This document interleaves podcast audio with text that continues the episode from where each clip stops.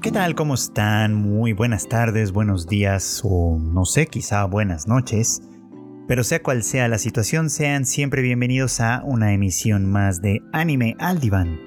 Este bonito podcast de Tadaima en el que su servidor fue Chicken platica un poquito con ustedes sobre las nuevas series de esta temporada. Bueno, ya, ya no son tan nuevas, hay que decirlo, las series de la temporada de verano 2022 y esto es bueno en parte porque pues ya vamos en realidad entrando a lo que vendría a ser el último tercio de la temporada. Y sí, todas las series que pretenden durar eh, pues 12 o cuando mucho 13 episodios, eh, eh, sobre todo las que concluyen digamos como en una sola vuelta, como probablemente Licorice Recoil o Yurei Deco o demás, pues sí, sin duda se estarán acercando ya a su pues a su momento final, a su etapa final.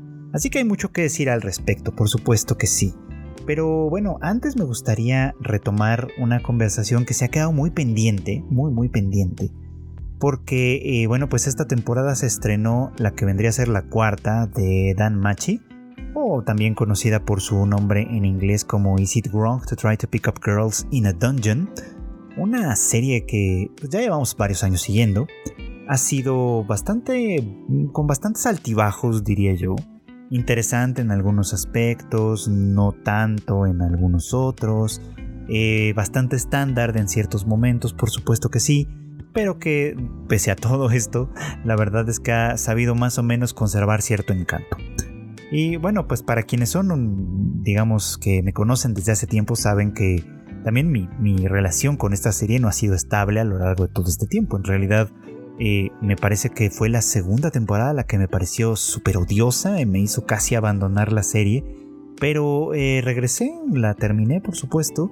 Y la temporada anterior, la tercera, resultó ser bastante, bastante buena. Creo que tocaba temas muy interesantes, muy importantes, que eh, si bien en esta cuarta temporada se han ido quedando un poquitín de lado, no está de más, de todas maneras, tocar un poco algunos temas que han, pues sí, que, de los que se ha tratado, digamos, en este punto de la historia. Y es que, pues bueno, para quienes no sepan, les voy a contar como muy, de manera muy sucinta de qué se trata esta historia, ¿no? Esta es una fantasía, no es un isekai, sino una historia de fantasía regular, digamos, en el que pues nuestro protagonista es un chico llamado Bell que quiere ser pues un aventurero, claramente, y que pues trabaja en conjunto con una diosa llamada Hestia, eh, que pues con muy poca suerte en realidad y con muy pocos recursos pues se adentra eh, en el en el pues en el laberinto digamos no eh, que hay en la ciudad de Horario un lugar donde pues los, los aventureros que son bendecidos por una relación con alguno de los dioses pues pueden ingresar obviamente cazar monstruos y demás y obtener así grandes recompensas hay por ahí, pues obviamente la implicación de que los dioses no pueden entrar personalmente en el laberinto, no pueden actuar de alguna forma personalmente en el laberinto. Entonces es por eso que constituyen lo que ellos llaman familias, eh, con grupos de aventureros, digamos, para ir eh, pues desbloqueando, digamos, ¿no? los distintos niveles del laberinto que todavía está por explorar.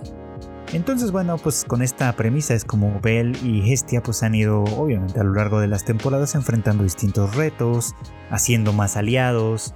Bell se ha ido convirtiendo en un pues en un héroe en todo el sentido de la palabra, con mucho con muchísimo crecimiento en cuanto a sus habilidades y todo lo demás. Entonces, digamos que ha sido bonito ir siguiendo un poquito las aventuras de este par de personajes y bueno, y los que se han ido agregando, digamos, conforme ha ido pasando el tiempo.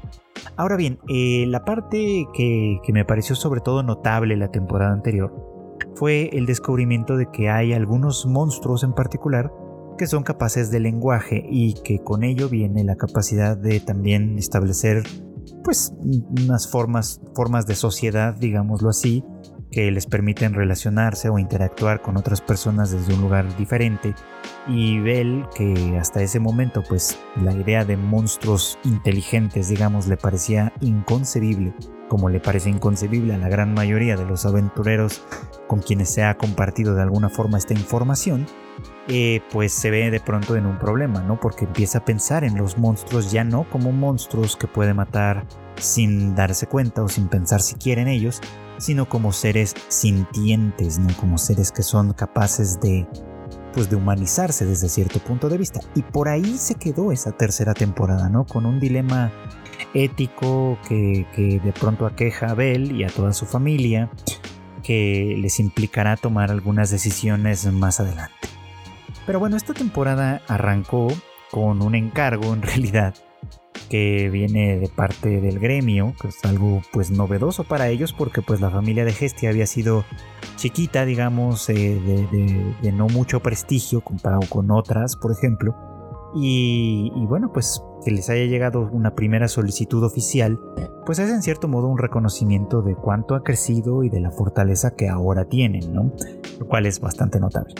El caso es que pues ahora tienen como misión explorar algunos de los niveles más profundos a los que si bien no son del todo desconocidos por el gremio, sí son nuevos pues para ellos, ¿no? Y, obviamente eh, ahí inician los problemas más serios, ¿no? Porque los monstruos que hay ahí son de mucho más alto nivel, las, eh, pues, pues, sí, los problemas a los que se pueden llegar a enfrentar son muchísimo más graves, en fin, hay, hay toda una serie de cosas que, que que, se, pues que, que, entran, digamos, como en, estos, en esta cuestión, ¿no? O sea que una serie de cosas que obligan, pues, ¿no? A, pensar y a plantear las estrategias desde un lugar diferente, lo cual, eh, y aquí va uno de los acentos importantes de esta franquicia en este momento, implica también demostrar que todos los personajes que se han ido integrando al grupo han ido creciendo, por así decir, paulatinamente, ¿no?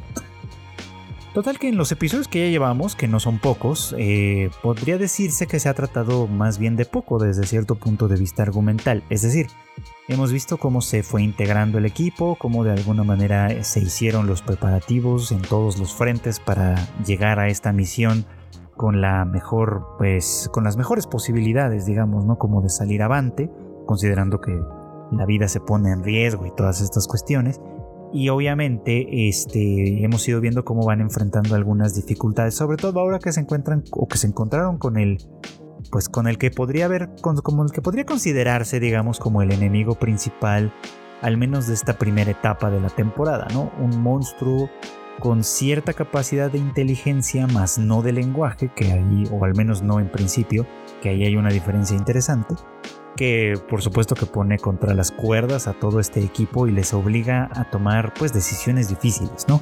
Primero en cuanto a si pueden o no pueden eh, ayudar a un grupo de aventureros que fueron pues derrotados por este monstruo que, les lanza algunas como espinas y les y hace que crezca en sus cuerpos una, una suerte como de enredadera que va consumiendo su, su fuerza vital por así decirlo entonces, pues abandonarlos o llevarlos con ellos, pues es una cuestión, ¿no? Eh, mostrar ante ellos sus habilidades ocultas, que pues en realidad formarían parte como de un secreto eh, para protegerse no solo ellos, sino proteger a su familia y a los miembros que la conforman, en fin. O sea, varias decisiones complicadas, pero sobre todo me parece muy, muy interesante a lo que, a lo que llegó el episodio más reciente en el que después de haber sido separados, porque pues Bell en un enfrentamiento con este monstruo del que les hablo, que tiene capacidad de inteligencia, pues tuvo que separarse del grupo y vivir pues una aventura un poquito diferente, conociendo a una sirena que forma parte de estos monstruos que hablan, en fin. Eh, lo interesante creo ha sido su equipo, ¿no? las personas que, que, pues que ahora están con él y que de alguna forma eh, también tienen que poner eh, pues tomar decisiones, vamos, ¿no? Y sobre todo en la ausencia de Bell tienen que tomar decisiones que pueden llegar a ser difíciles. Creo que en especial el personaje de Lily aquí va demostrando algunos aspectos muy muy interesantes. Eh, porque bueno, digo, para contarles rápidamente el contexto y luego abundar en ello, resulta que en este punto en el que han sido separados de Bell, Bell, pues después de enfrentar algunos problemas por sí mismo, empieza a tomar el camino de regreso para reunirse con su grupo. Eh, Lily, pues ha sido la, pues, un personaje que, en este punto tiene una función particular. No solo es el supporter o el apoyo, digamos, de, de Bell, sino que el equipo le asignó la función de estratega. Ajá una función importante que no necesariamente es de combate, aunque puede tener algunas, algunas, eh, algunas obligaciones en ese terreno, pero eh, sí, de alguna forma también tiene sobre todo la obligación de tomar decisiones por el grupo, en tanto que su trabajo es mirar el campo de batalla desde un punto distante, eh, a más alto de ser posible, por supuesto, y observar cómo, cómo, cómo está la situación, sobre todo teniendo en cuenta que durante una batalla, pues los, los guerreros están concentrados en lo que tienen enfrente, muy probablemente no son capaces de ver, eh, pues ahora sí que la situación completa, ¿no? Eh, aquí lo interesante es que pues en este punto ellos están sobrepasados, ¿no? El, monstruo este inteligente de alguna forma consiguió atraer todavía más monstruos, no tan inteligentes claramente, pero que sí en, cantidad y en poder pues constituyen un reto importante para el equipo. Y, sobre todo considerando que llevan a su cargo heridos de, otras, pues, de otros grupos de exploradores, es una decisión muy difícil de tomar. Y llega el momento en el que estos, estos heridos, que pues por un lado están agradecidos por haber sido acogidos este, en este grupo, sobre todo en un momento en el que estaban pues en grave peligro, eh, deciden eh, pues regresar al campo de batalla eh, dejando atrás sus vidas, por ejemplo, ¿no? es como, bueno, ustedes nos han ayudado mucho, ahora nosotros vamos a ayudarles, una cosa muy heroica hay que decirlo, y, vamos a perder la vida aquí, vamos vamos a distraer a la gente para que ustedes se puedan ir y puedan avisar a otros aventureros, etcétera, de lo que está sucediendo en este nivel, ¿no? Se ve ahí como, como que aunque hay competencia entre los distintos grupos de aventureros que exploran el laberinto, también hay cierta tendencia a la cooperación, lo cual pues me parece que está bastante, bastante bonito, ¿no? Sin embargo, aunque Lily tiene un poquito como esta pues responsabilidad básicamente, ¿no? De cuidar a los suyos, de tomar las decisiones difíciles, de tomar la estrategia que, sea más adecuada para sus necesidades y todo esto. Eh, y a veces pues tomar decisiones que tal vez no sean las más humanitarias desde cierto punto de vista. Pues sí se ve en la posición en la que probablemente tiene que eh, aceptar este trato, abandonar a sus, a sus protegidos y salvar así a su familia. Es decir, hacer un sacrificio menor por un bien mayor, no solo con respecto a su propia familia, sino sobre todo con respecto a, advertir al mundo exterior, digamos, lo que está sucediendo en este nivel para que las tragedias, digamos, no sean tan extensivas, por así, por así decir. Sin embargo, y esto me parece importante porque esto da cuenta un poco como del tipo de serie que Dan Machi quiere ser, eh, Lily decide que no puede abandonarles. Y esto es porque a final de cuentas ella es la representante, digamos, de su capitán, que en este caso es Bell. Y la experiencia de, ir constantemente al laberinto, de, de enfrentar peligros juntos y todo lo demás, y obviamente su propia experiencia personal desde el momento mismo en el que conoció a Bell por allá, por la primera temporada, pues le hace obviamente pensar que quién es ella a final de cuentas para abandonar a otros cuando Belle ha sido una persona que nunca la ha abandonado a ella, ni siquiera en circunstancias verdaderamente desastrosas.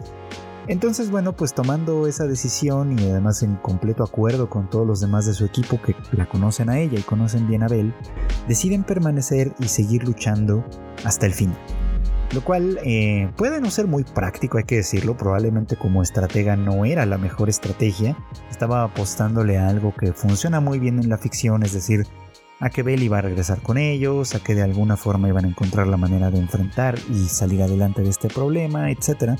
O sea, cosas que nosotros como espectadores podríamos haber previsto que iban a suceder sin lugar a dudas, pero que visto desde, pues desde el nivel del suelo, por así decir, tal vez no hubiera sido tan claro.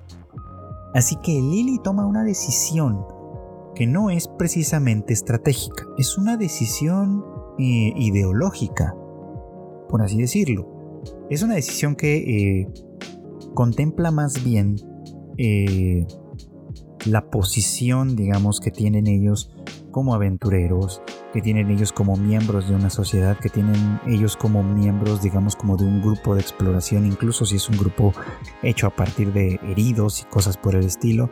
Y además, obviamente, pues es, es, una postura que toma en función de lo que otras personas han hecho por ella. Es decir, su decisión, insisto, e, es ideológica parte desde, desde ideas e ideales que ella y todo su equipo pretenden defender, pretenden que se les distinga incluso como por eso, ¿no? Eh, lo cual me parece que puede ser bastante revolucionario desde muchos aspectos y va en perfecta consonancia, digamos, con lo que Bell eh, había defendido por sobre todas las cosas la temporada anterior, cuando se trató de estos monstruos inteligentes, digamos, ¿no? Que eh, hay que observar las cosas desde un punto de vista diferente y hay que defender al, indefenso en un sentido muy, muy estricto, ¿no? O sea, para ellos, adentrarse en el laberinto no es solamente, eh, digamos, desbloquear niveles, obtener tesoros y con ello cada vez más riqueza y prestigio y estas cosas que están muy bien, que está muy bien que existan y todo este rollo, pero que sin duda no pueden ser lo único. Es decir, eh, eh, privilegian por encima de todo esta idea, este ideal, digamos, en el que los amigos dan la vida por los amigos, incluso si son amigos recién conocidos.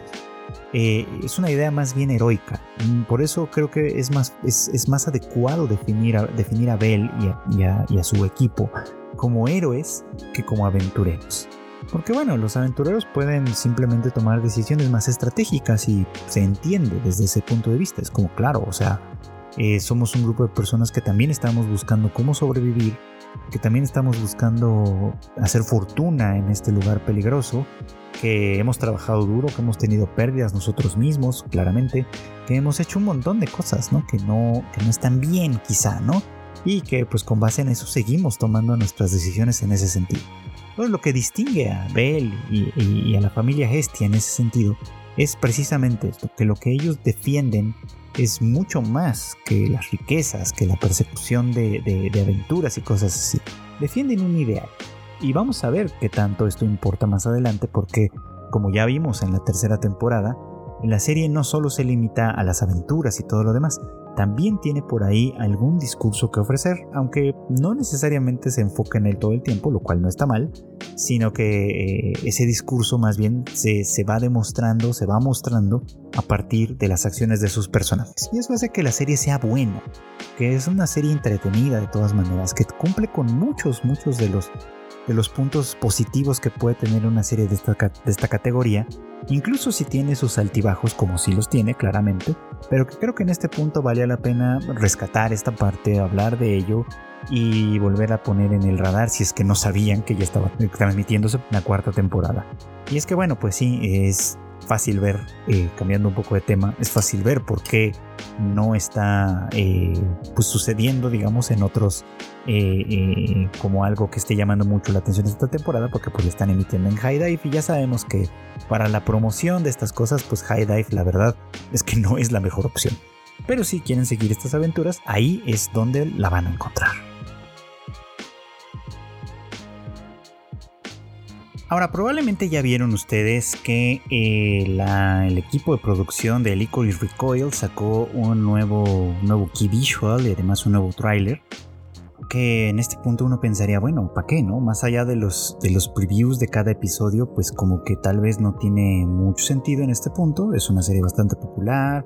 En fin, como cuál es el propósito ahora. Y bueno, creo que en realidad, desde cierto punto de vista, tiene todo el propósito del mundo, ¿no?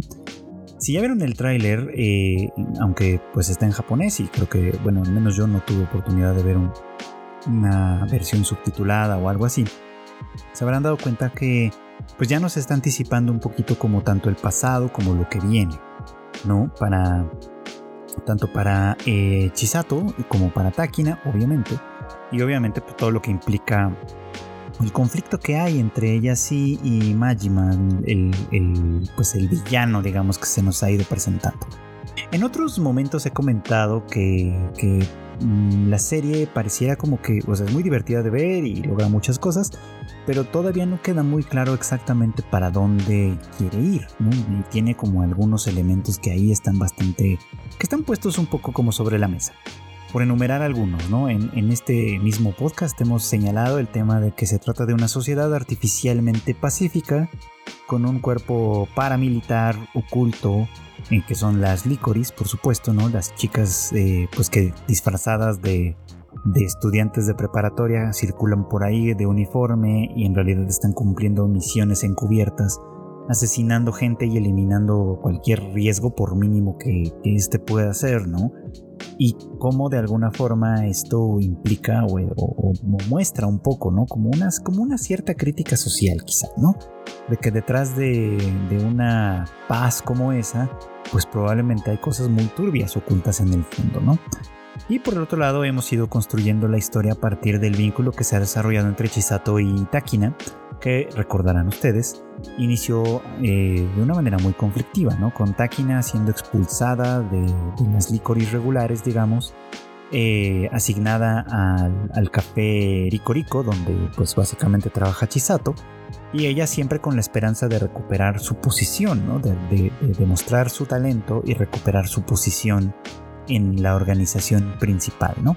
Cosa que fue cambiando eh, en la medida en la que la relación con Chisato fue convenciéndola de que todo lo que ella deseaba y todo lo que ella buscaba era en realidad pues la aprobación de personas superiores, ¿no?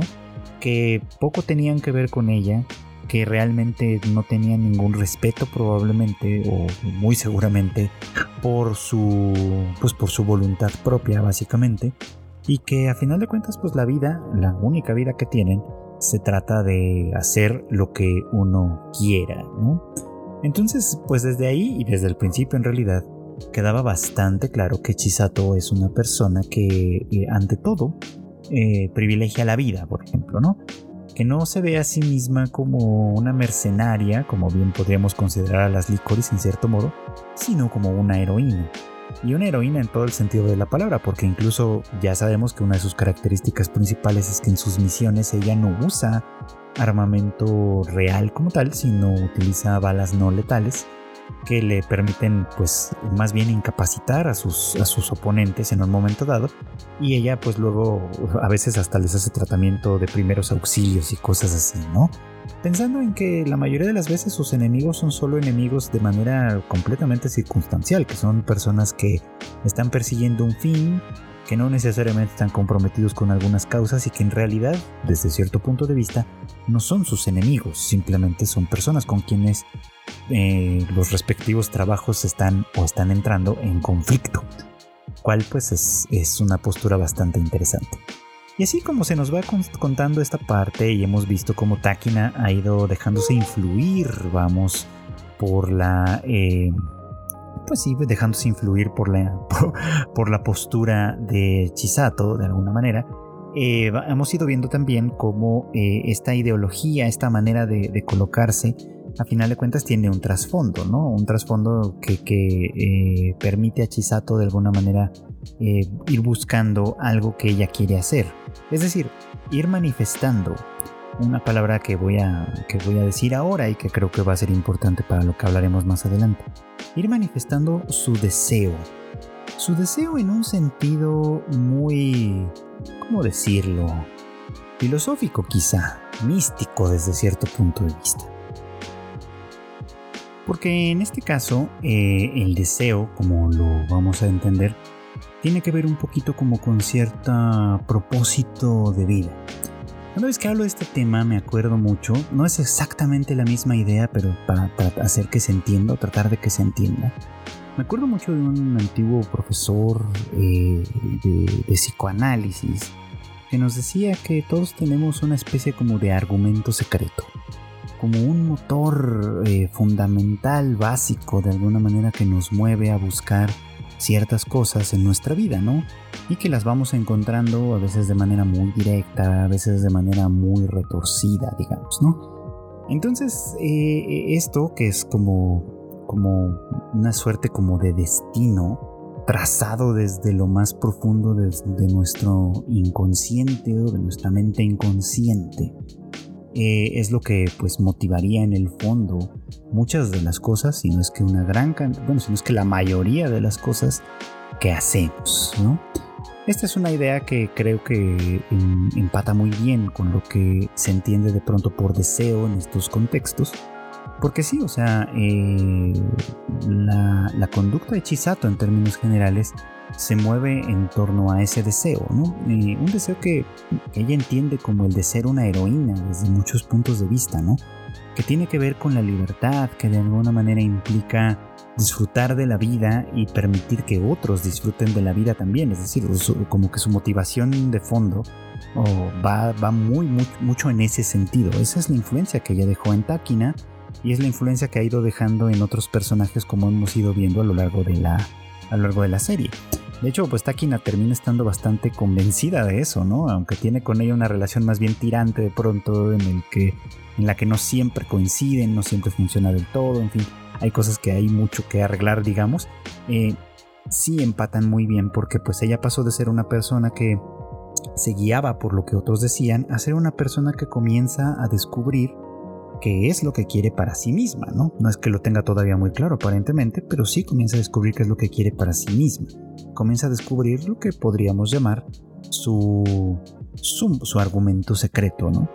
Y Chisato parece tenerlo claro, pues, en el sentido en el que ella sí se deja llevar un poco como por esta conducta, e incluso enemigos tan peligrosos como Majima no, no actúa con, incluso con ellos no actúa de una manera diferente, sigue ofreciéndoles siempre que es posible todo, la, posibilidad, digamos, de, este, de moverse en un sentido completamente diferente.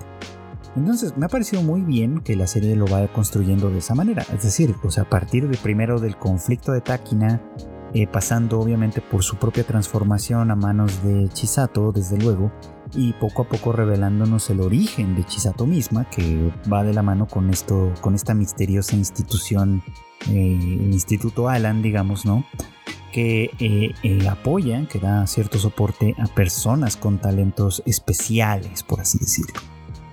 aquí lo interesante es cómo va a entrar esto en conflicto, porque ahora nos va quedando claro, y supongo que los detalles los iremos conociendo paulatinamente en, este último, en esta última etapa de la serie, pero nos va quedando claro que las habilidades de Chisato y todo lo que le implica no es en realidad casualidad desde cierto punto de vista.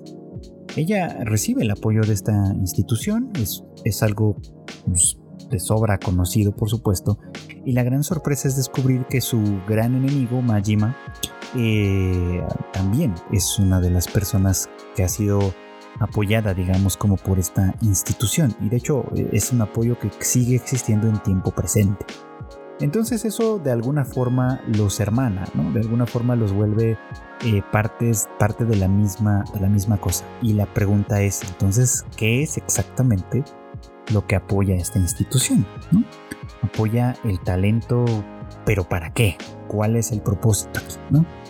Y Yoshi, el personaje que conocemos como representante de esta institución sobre todo, ha sido bastante claro en más de una ocasión en que el caso de Chisato es muy particular, porque ella es la máquina homicida, la máquina asesina, digamos, perfecta, ¿no?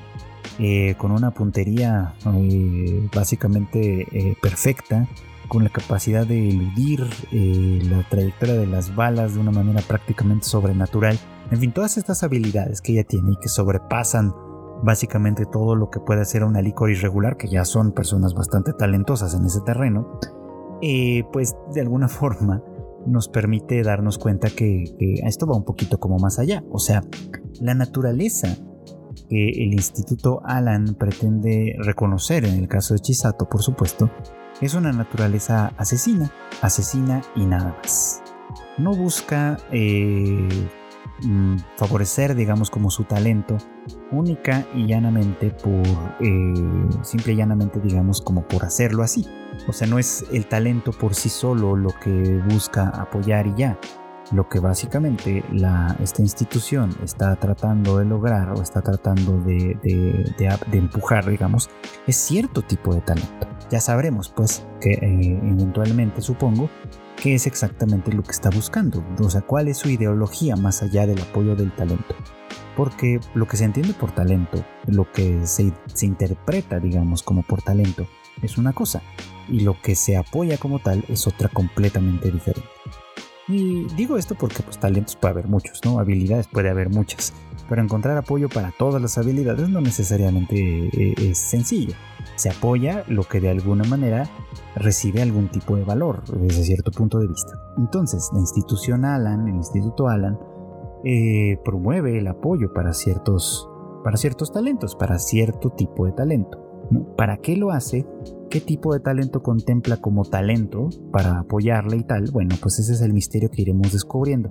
Y creo, a final de cuentas, que esto va a entrar en conflicto abierto y claro con lo que Takina, con, perdón, con lo que Chisato entiende como su propósito en la vida, en lo que entiende como su motivación principal. Eh, habrá que ver qué resulta de todo esto, ¿no? Eh, el último episodio nos dejó un poquito como en ese nivel, ¿no? Por un lado, Majima eh, se le acercó a Chisato tratando el mismo de averiguar de qué se trata esto, ¿no? ¿Por qué dos personas que provienen del mismo, del mismo lugar están pues enfrentadas entre sí? ¿Qué es exactamente lo que se está buscando por ahí? no es como que él entienda o él quiera hacer algo necesariamente aliarse con ella, mucho menos, ¿no? Parece que él tiene su propia su propio argumento, su propia motivación para hacer las cosas que hacen y espero que también lo descubramos nosotros también. Pero sí le intriga, parece intrigarle cuando menos, ¿no? Que ambos mm, provengan del mismo lugar, que ambos estén mm, enfrente, digamos, de, dos eh, posturas completamente distintas, que sean enemigos, pues, ¿no? Entonces sí, sí, termina siendo un misterio pues para ambos, termina siendo algo que, ambos tienen que dilucidar quizá y con base en eso tomar decisiones que puedan afectar por completo qué es lo que va a resultar de esto. Ahí es donde, insisto, ¿no? El deseo en forma de esta motivación central principal de, de Chisato es muy muy importante. Sobre todo porque primero creo que va a ser puesto a prueba de una manera muy muy radical porque es claro que el Instituto Alan quiere convertirla en una asesina eh, y, está, y habrá que ver qué es exactamente lo que ella quiere que suceda. Así que, pues sí, creo que estamos frente a, buenas posibilidades en cuanto a lo que se está desarrollando y, tengo mucha, muchas ganas de ver qué es lo que viene para los siguientes episodios, ya básicamente los episodios finales de esta serie. Y bueno, pues ya hablando de, deseo, como, como, esa palabrita tan complicada, eh, creo que vale la pena hablar de lo que pasó esta semana en, Made in Abyss. Que bueno, válgame. es difícil hablar de esta serie de pronto, ¿no? Entre conceptos complicados, de, eh, eh, giros de tuerca que de pronto uno no espera. obviamente la, la crueldad que constantemente es representada en este, pues en esta historia, eh, termina siempre dando algo de qué hablar, ¿no? Fíjense que, eh, bueno, en esta ocasión el episodio de Made in Abyss, que yo estoy seguro que muchos de ustedes ya vieron, eh, nos cuenta un poquito como de el pasado, ¿no? De, pues el pasado de estos personajes, especialmente Bueko e Iruniui, que formaban parte hace no se sabe muy bien cuánto tiempo de una eh, pues de un grupo que se adentró en el abismo que llegó hasta la sexta capa y que bueno pues muchas cosas seguramente pasaron ahí porque de pronto ya no sé ya, ya no sabemos muy bien cómo fue que terminó constituyéndose la villa de los de los hollows digamos de los de los narejate que son como, bueno, estas criaturas que solían ser humanas y perdieron su humanidad y bueno, todo esto que ya ustedes si están siguiendo esta serie por supuesto que conocen muy bien. Pero al contarnos esta historia del pasado, que insisto es bastante cruel y perturbadora, se nos va mostrando algunos detalles que tienen que ver con esta idea del deseo. Eh, Recuerdan ustedes que bueno, cuando, cuando este grupo va empezando a bajar se encuentran con una tribu que vive pues básicamente en las primeras etapas, en, los, primeros, en la primera capa, digamos, o muy cerca de la primera capa del abismo, y que eh, ellos les, entregan a una pequeña niña llamada Irumiui, que para que les va a servir un poquito como de guía, ¿no? Ellos la reciben como, pues sí, la reciben en, el, en el grupo y con ella bajan y bajan y bajan a las profundidades del abismo hasta llegar a la sexta capa buscando la famosa ciudad dorada, digamos, ¿no? La cuestión aquí es que, eh, pues poco a poco vamos enterándonos de que Irumiwi es una chica que, pues al ser infértil, es decir, al no tener pues, la capacidad de tener bebés, de tener hijos, esto, pues lo que, lo que sucede o lo que termina sucediendo es que en realidad se le considera como una persona maldita en la tribu y se, le, y se les entrega a ellos precisamente como una especie de tributo al abismo. Eh, Bueco pues la adopta bien, la adopta como, pues, como una compañera que resulta ser bastante útil de pronto porque puede entenderse con algunas de las criaturas del abismo, conoce su, conoce su lenguaje quizá, y bueno, pues tiene algún conocimiento que permite hacer un poquito como de guía claramente, ¿no? Llegando a la sexta capa, como suele pasar en este tipo de exploración y sobre todo en esta serie, pues lo importante es darse cuenta de varias cosas. Primero, que ya no pueden regresar porque eh, la maldición hace que cualquiera que intente subir de nueva cuenta pues pierda toda forma humana. Eso implica que este grupo de exploración tiene que encontrar la manera de establecerse, digamos, ¿no? En, esta, en este lugar y eso significa varias cosas. Eh, asegurar la supervivencia, asegurar eh, dónde dormir, dónde estar seguros y por supuesto fuentes de alimentación y de hidratación, es decir, agua. ¿no? Con base en esto, eh, lo que sucede aquí obviamente pues es que encuentran una, bueno, algunas fuentes de agua, pero son de difícil acceso, sobre todo para las circunstancias en las que se encuentran, excepto una de la cual empiezan a, pues, a alimentarse solo para descubrir que esta agua eh, pues está envenenada de cierta manera y produce en los miembros de este grupo de exploración una, eh, pues una enfermedad. Aquí es donde alguno, uno de estos aspectos que siempre he destacado de Made in Abyss entra en función, que es que eh, los, los cuerpos, digamos, como se nos muestran, se nos muestran en realidad en todo el sentido de la palabra eh, ya decía yo en otro momento, ¿no? Si vemos a que alguien va a perder un brazo, como cuando Rico estuvo con el brazo infectado, pues vimos cómo se le inflamó, cómo se hinchó y, casi vimos prácticamente todos los efectos de la dura cirugía que tuvo que pasar a manos de Nanachi en ese punto, ¿no?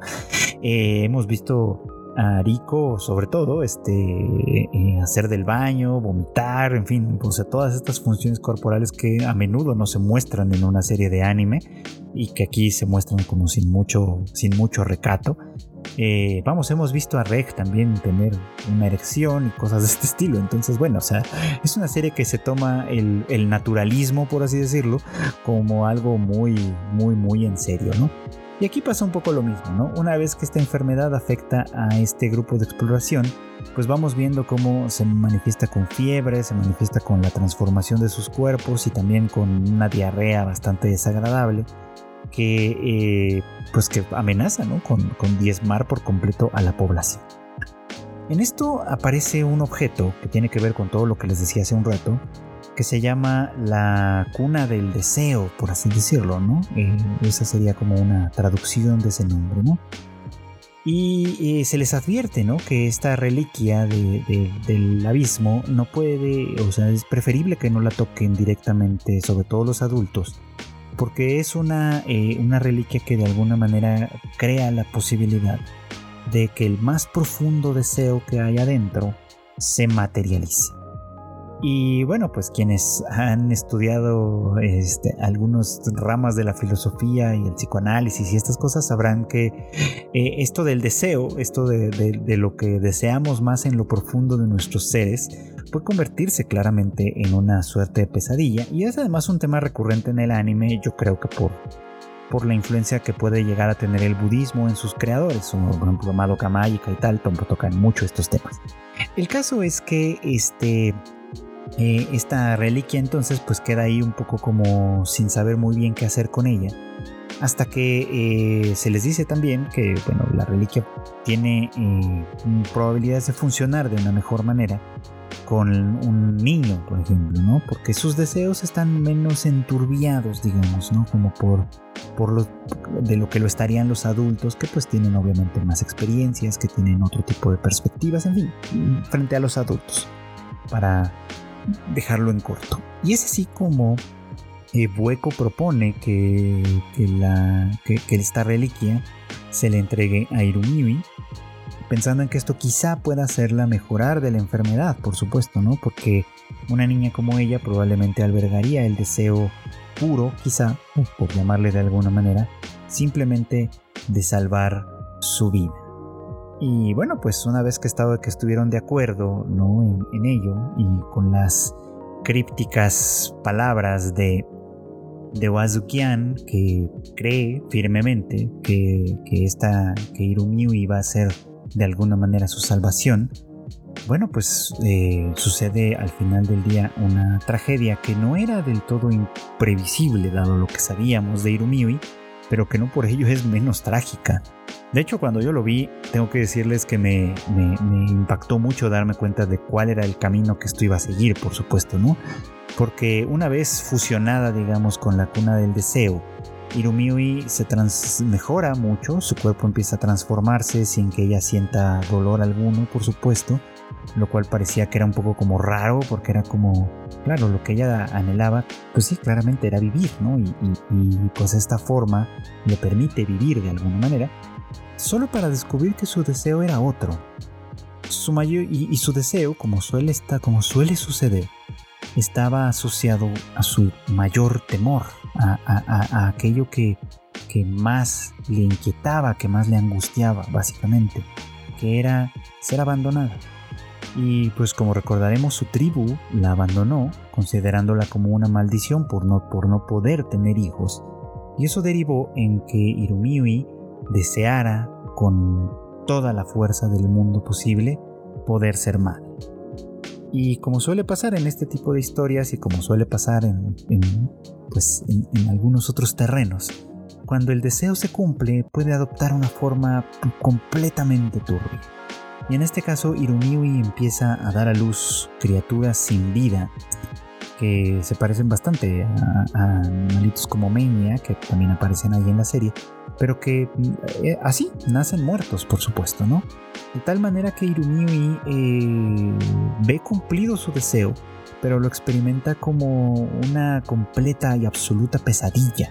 Lo experimenta a través del dolor de dar a luz criatura tras criatura que no hace más que morir. Es más, que ni siquiera llega a estar viva, que simplemente nace muerta, pues, ¿no? Eh, haciendo como una vez más eh, esta historia recurrente en la cual los deseos adoptan la peor forma posible, porque eh, el deseo más puro, en su estado más pues sí, más prístino, por ponerle una palabra, digamos, eh, no necesariamente contempla todas las posibilidades, ¿no? Y, es una historia, obviamente, esto, es algo que existe en, en, Occidente, en relatos antiguos de Occidente, de Oriente. Insisto que en el caso del anime parece estar influido quizá por la influencia del budismo, quizá, pero pensemos, por ejemplo, en en relatos como el, del rey Midas, ¿no? donde su deseo, el cumplimiento de su deseo por riquezas sin límite ni más, también lo lleva a la perdición, ¿no? al darse cuenta que, que la forma más pura de su deseo que se le concede termina destruyendo por completo toda su posibilidad de vivir, básicamente, ¿no? Entonces, bueno, pues es, este, es exactamente lo que sucede con Irumiui en este punto, ¿no? La cuna del deseo cumple su deseo efectivamente, pero no necesariamente de una manera que ella hubiera querido. La hace cumplir su deseo a partir simplemente de ser madre, no de que sus hijos vivan, que eso es un asunto completamente diferente. Porque Efectivamente, si uno solo desea ser madre o padre o lo que ustedes quieran, eso no quiere decir que uno desee el bienestar para sus hijos necesariamente. Puede ser un deseo completamente egoísta. Y en este caso podríamos decir que es egoísta hasta cierto nivel porque Irumiui, ante todo, temía ser desechada por los demás, ¿no? Y fíjense cómo aquí todo esto se conjunta. O sea, ella fue desechada por su tribu por no poder tener hijos. Y temía ser desechada por este nuevo grupo que la había acogido. Y la forma de su deseo le permitió seguir formando parte de este grupo, seguir manteniendo este grupo de una manera sumamente perversa. Y es que, pues sí, las criaturas nacidas de ella, que nacieron muertas, pues empezaron a ser aprovechadas como alimento. ¿no? Este, por Wazukian sobre todo, ¿no? Que, quien es que quien de alguna manera sigue su propia profecía diciendo, claro, ella termina por salvarnos, porque eh, no produce hijos desde su punto de vista, produce alimento. Y estas criaturas que nacieron muertas se convierten en un estofado, digamos, que no solo les permite a todos los enfermos recuperar un poco como su salud quizás y la conciencia y todo esto, sino sentirse bien, sentirse bien nutridos y demás. Un sacrificio muy cruel en el caso de Irumiui, pero que de alguna manera permite la existencia de este grupo y así también de alguna manera muy retorcida permite que Irumiui permanezca siendo parte esencial e importante de este grupo, por lo cual pues podríamos llegar a decir que no será echada, no, no será abandonada de alguna manera. Una cosa, si uno la piensa bien, de verdad perturba. Y bueno, pues esto fue todo por hoy. Muchas gracias como siempre por acompañarme en el anime al diván. Ya saben ustedes que este podcast sale todos los miércoles en algún momento del día para comentar pues lo más relevante quizá de las series de la temporada, en este caso la temporada de verano de 2022. Eh, no se pierdan, por supuesto, todo lo demás que tenemos para ustedes en la familia de Tadaima. Tenemos el Shuffle que ya volvió, en el que Kika habla sobre películas, series y demás. Seguramente pronto tendrá algunas recomendaciones más. Esperemos que toda la organización del concierto de Pegasus Fantasy no la distraiga de esto. Eh, aunque bueno, pues no puedo prometerles nada. Eh, así que, este, bueno, mm, aprovechamos este momento para invitarles de nueva cuenta a que compren sus boletos si no lo han hecho para Pegasus Fantasy, un evento que no pueden dejar pasar y que sucederá el 3 de septiembre en la Ciudad de México. Eh, retomando el tema, tenemos por supuesto el Rage Quit que hacen Marmota y Q, hablando siempre de lo que está sucediendo en la industria de los videojuegos. Eh, el Tadaima Live que hacemos todo el equipo los miércoles en punto de las 8.30 de la noche, hora de la Ciudad de México, en nuestros canales de YouTube, de Facebook y de Twitch. Y eh, pues obviamente sin recordarles que también tenemos las noticias más importantes del mundo del anime y demás en tadaima.com.mx. Yo por mi parte me despido no sin antes eh, agradecerles de nueva cuenta su preferencia por este podcast y deseándoles que pasen muy buenas tardes, buenas noches o muy buenos días.